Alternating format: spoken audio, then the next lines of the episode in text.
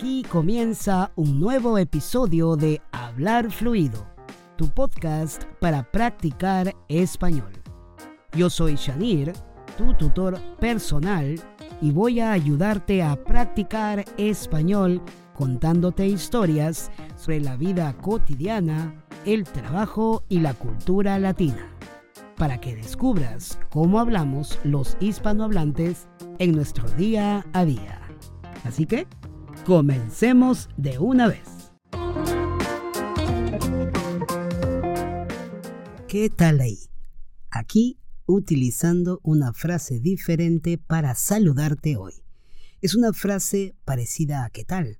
que también puedes utilizar en tus conversaciones en español. ¿Qué tal ahí? Por mi parte, listo para empezar un nuevo episodio de Hablar Fluido. Esta vez nos toca un poco de cultura popular del Perú. Y pensé, ¿por qué no hablar un poco más sobre la música y el baile?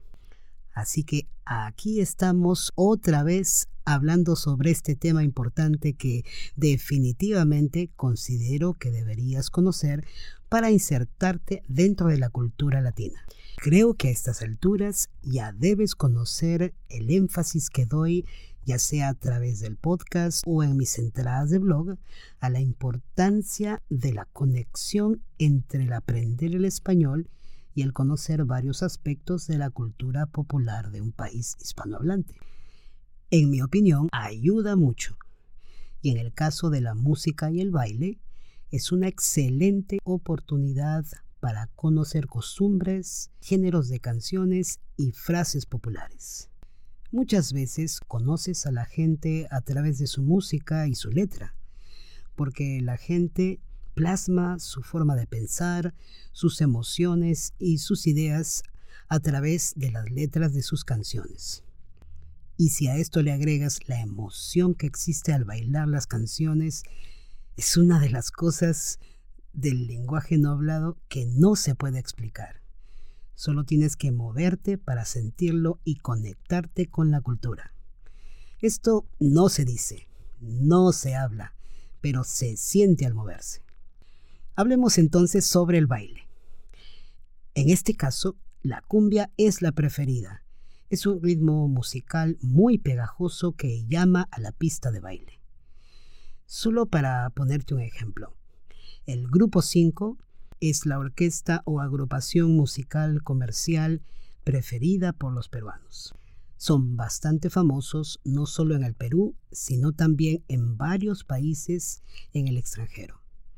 Por supuesto que hay también otras agrupaciones muy buenas que hacen giras y son muy demandadas, pero yo diría que el grupo 5 es la favorita. El ritmo que le sigue es la salsa se baila mayormente en Lima y en los niveles socioeconómicos A, B y C. La salsa es también el ritmo que está muy extendido por todo Latinoamérica hace muchos años. Si bien el título de este episodio solo menciona a la cumbia y a la salsa, pero no puedo dejar de mencionar a otro ritmo muy popular en el Perú, y este es el guayno. Este ritmo es bailado por gente mayor de 40 años, eh, generalmente del interior del país. Te hablé de este ritmo en un episodio anterior, ¿recuerdas? Bien, hablemos ahora sobre el escuchar y tocar música. El Perú es un país medianamente melómano.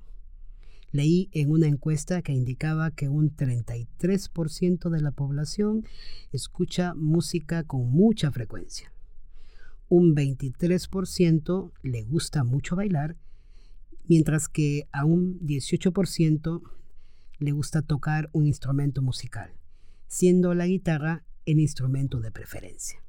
Por supuesto, hay diferencias entre los gustos de quienes viven en Lima y en el interior del país, así como entre los diferentes niveles socioeconómicos. Por lo que en este episodio he tratado de darte un panorama más o menos general de estos gustos por el baile y la música. Este tema es tan amplio que podemos seguir detallando o como suele decir mi mamá, desmenuzando este tema. Si te interesa este aspecto de la cultura popular del Perú o de otros países de Latinoamérica, ve a hablarfluido.com barra 034 y solo házmelo saber en los comentarios. Una nota final. Te habrás dado cuenta de que estoy haciendo los episodios cortos.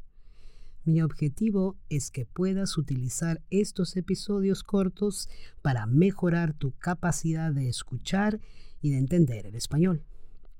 Al hacerlo cortos, puedes repetirlos varias veces y si encuentras alguna frase o palabra que necesitas entender mejor, puedes utilizar las transcripciones en hablarfluido.com para confirmar que lo que escuchaste es correcto. Para este episodio puedes ir a hablarfluido.com barra 034 y encontrar la transcripción. Espero que de esta manera este contenido te sea de ayuda. Muchas gracias por escucharme y muchas gracias por las valoraciones. Si tienes alguna pregunta o comentario, no dudes en escribir tu mensaje en hablarfluido.com barra contactar. Si te gusta el contenido de este podcast, te animo a ponerme una reseña, un comentario o un me gusta en la aplicación de podcast por donde me estás escuchando, sea por Podcast, Spotify u otra. Esto ayudará muchísimo para que más estudiantes de español conozcan el podcast Hablar Fluido y puedan aprender más español. Ahora me despido deseándote que tengas una excelente semana. Un fuerte abrazo virtual. Chao, chao.